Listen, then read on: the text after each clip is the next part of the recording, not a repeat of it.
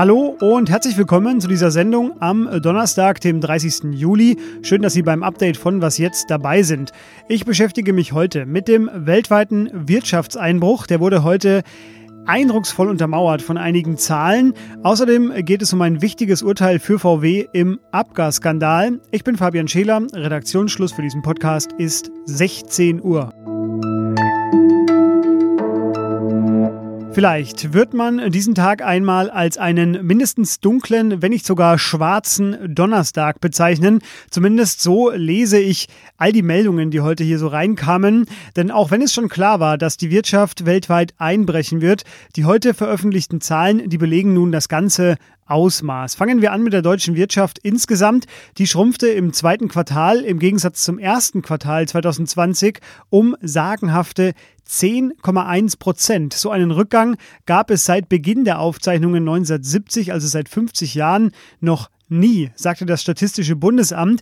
Das Deutsche Institut für Wirtschaftsforschung aber, das sieht den Tiefpunkt schon hinter uns, also das Schlimmste ist schon überstanden und rechnet jetzt damit, dass es besser wird. Dann ist da die Deutsche Bahn. Auf dem Höhepunkt der Ausgangsbeschränkungen fuhr ja fast niemand mehr mit dem Zug, verständlicherweise. Trotzdem fuhren auf Wunsch der Regierung unter anderem 90 Prozent der Züge weiter. Ja, mit allen Kosten, die das mit sich brachte. Und das zeigt sich auch nun an den Zahlen zum ersten Halbjahr. Die Bahn schreibt ein Minus Minus von, Achtung, 3,7 Milliarden Euro. Auch das ist ein Rekordwert. So viel Minus war noch nie bei der Bahn. Es sei die schlimmste finanzielle Krise seit dem Bestehen der Bahn, sagte Bahnchef Richard Lutz. Ja, und aktuell ist die Bahn etwa halb so ausgelastet wie noch vor Corona und die Bundesregierung hat schon Milliardenhilfen angekündigt. Auch ein anderer deutscher Großkonzern hat heute seine Halbjahresergebnisse bekannt gegeben. VW. Vor Steuern sind es 1,4 Milliarden Euro Verlust statt noch 10 Milliarden Euro Gewinn wie im Vorjahr. Besser sieht es bei den Arbeitslosenzahlen aus. Im Juli waren 2,91 Millionen Menschen ohne Job, jeder fünfte davon Corona-bedingt. Es gibt 635.000 äh, Arbeitslose mehr als noch vor einem Jahr. Aber, das sagte die Bundesagentur für Arbeit, ein äh, gewisser Sommeranstieg, der sei Saison üblich. Und äh, die viele Kurzarbeit in Deutschland, die hat stärkere Anstiege bei den Arbeitslosenzahlen verhindert. Im Mai waren das 6,7 Millionen Beschäftigte in Kurzarbeit. Auch das, wie so vieles heute, ein Rekordwert. Ein kurzer Blick nach Frankreich. Auch Renault, Airbus, Total und weitere französische Großkonzerne haben heute teilweise dramatische Rekordverluste verkündet. Ich nenne mal nur den von Renault, weil das ist, glaube ich, der höchste. Das sind 7,3 Milliarden Minus. Ja, und dann kamen noch ganz am Schluss äh, Zahlen aus den USA, um diesen Tag abzurunden. Ähnlich wie in Deutschland ging die Wirtschaftsleistung nämlich dort im zweiten Quartal so stark zurück wie noch nie. Der Konsum ist eingebrochen. Ja, und das schlägt sich nieder im Bruttoinlandsprodukt. Das ging um 9,5 Prozent zurück und aufs Jahr gerechnet, wie das in den USA üblich ist, wäre das dann ein Wirtschaftsrückgang von 32 Prozent. Noch immer wird der Dieselskandal juristisch aufgearbeitet und heute fällte der Bundesgerichtshof BGH gleich vier teilweise wegweisende Urteile. Es ging bei allen Prozessen um Klagen gegen VW, ja und fast alle fielen im Sinne von VW aus, sofern man das angesichts dieser Schummeleien natürlich sagen kann. Das Wichtigste fiel zum Schluss. VW muss Kundinnen, die ihr Auto nach 2015 gekauft haben, also nachdem der Abgasskandal publik wurde, nicht entschädigen. Denn VW habe sein Verhalten geändert, sagte der BGH, und Kunden wurden ab da nicht mehr getäuscht. Wäre das Urteil anders ausgefallen, hätten weitere Zehntausende Käufer entschädigt werden müssen. Ein zweites Urteil beschäftigte sich mit sogenannten Delikt Zinsen, die wären noch zusätzlich zum Schadensersatz fällig gewesen, weil Käufer eines Autos ja Geld in das Auto gesteckt haben und auf das stünde ihnen Zinsen zu, so argumentierte zumindest ein Kläger. Die Richter sagten aber, nö, der Kläger habe für sein Geld schon ein funktionierendes Auto bekommen und das habe den Verlust des Geldes kompensiert. Auch hier wäre es bei einem anderslautenden Urteil um sehr, sehr viel Geld gegangen, sagte ein VW-Anwalt, ohne konkret zu werden. Ein weiteres Urteil beschäftigte sich heute noch mit den Vielfahrern.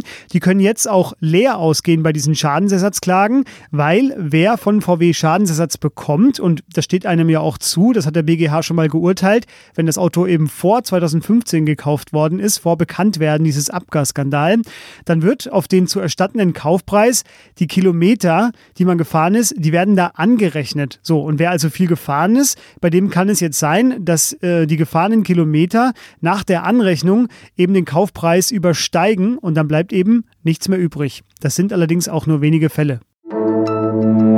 Five, Five. four, engine ignition, two, one, zero. And liftoff. As the countdown to Mars continues, the perseverance of humanity launching the next generation of robotic explorers to the red planet. Ja, immer wieder schön, sowas zu hören, so ein Countdown, oder? Könnte ich es mir gerade aussuchen, was ich am liebsten wäre? Ich sage mal so, ein Mars Rover, der von der Erde hier abhaut, der ist angesichts dieses bisher ja, eher aufregenden Jahres äh, jedenfalls mit in der engeren Auswahl. Sie hörten gerade den Start des NASA Rovers Perseverance von Cape Canaveral aus Richtung Mars. Dort soll er, wenn alles gut geht, am 18. Februar 2021 landen. Ja, und sein Name Perseverance, das ist kein Zufall, denn das heißt übersetzt so viel wie Durchhaltevermögen oder Ausdauer. Denn genau dafür wird dieser Rover auf dem Mars sein. Er soll Hinweise auf früheres Leben suchen und wird dafür vor allem in einem äh, ehemaligen Flussdelta rumfahren. Er steuert sich per KI natürlich selbst und hat generell sehr viel Technik an Bord. Ich habe mich da heute mal eingelesen. Ein bisschen nerdig, aber ist auch sehr interessant, denn da gibt es zum Beispiel das Instrument Sherlock, das äh, Felsen mit ultraviolettem Laserlicht beschießt und die zurückgestreuten Lichtwellen wird er dann untersuchen. Dann gibt es eine hochauflösende Lupe, die heißt natürlich Watson und äh, die soll besonders spannendes Gestein untersuchen. Und auch das eine Premiere auf dem Mars. Der Rover hat eine Drohne dabei, die er immer wieder starten lassen kann. Also auf dem Mars fliegt jetzt vielleicht auch bald eine Drohne rum. Interessant, aber noch nicht das Schärfste, denn das kommt jetzt. Äh, Bodenproben, die für uns vielleicht interessant sein könnten, die wird er in einer Art Titan-Safe auf dem Mars ablegen. Und, das ist kein Scherz, die sollen dann 2028 von einem anderen Rover abgeholt werden. Das ist für mich so ein bisschen Next Level Deliveroo. So stelle ich mir vor, mit diesen viereckigen Boxen. Äh, stattdessen sind halt eben Bodenproben drin. Sie merken schon, das ist alles hochspannend. Das ist der fünfte NASA-Rover. Von den anderen vier funktioniert leider nur noch einer. Der jetzige hat 2,4 Milliarden Dollar in etwa gekostet und ist in etwa so groß wie ein Kleinwagen. Ja, und zuletzt hatten China und die Vereinigten Arabischen Emirate Sonden Richtung Mars geschickt. Auch die sollen etwa zur gleichen Zeit im Februar nächsten Jahres ankommen. Aber nur 40 Prozent der gestarteten Mars-Missionen waren auch erfolgreich und deshalb drücke ich einfach mal die Daumen für alle. Was noch? Wir aber halten zusammen, ein guter Freund. Das ist das Schönste, was es gibt auf der Welt. Ja, so ist das. Eine Nachricht aus den USA zeigt am heutigen Internationalen Tag der Freundschaft, dass es noch echte, wahre Freundschaften gibt. Zum Beispiel diese hier. Tom Cook aus dem US-Bundesstaat Wisconsin, der hat die Powerball-Lotterie gewonnen. Das ist soweit noch recht gewöhnlich, ähm, aber jetzt kommt das Schöne.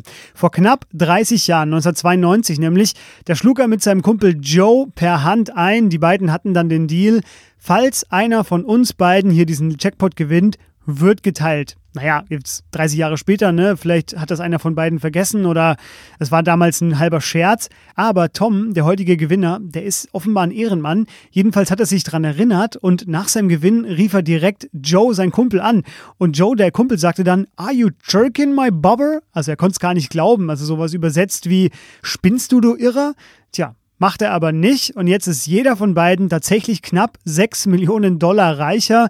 Das Erinnerungsfoto mit dem Scheck und den beiden Ehefrauen ist auch göttlich. Das Los hatte übrigens 2 Dollar gekostet und die Chance zu gewinnen war bei 1 zu 292 Millionen. Also liebe Lottofreunde, dieser Fall zeigt, niemals aufgeben, unser Tag wird kommen. Gehen Sie nun also zur Lotto-Annahmestelle, wenn Sie wollen. Hören Sie aber auf jeden Fall nochmal morgen bei uns im Podcast rein. Das war es jedenfalls für heute. Ich bin Fabian Scheler. Sie erreichen mich und das ganze Team unter wasjetzt.zeit.de per Mail. Bleiben Sie gesund und denken Sie an Ihre Freunde. Und ich sage Tschüss.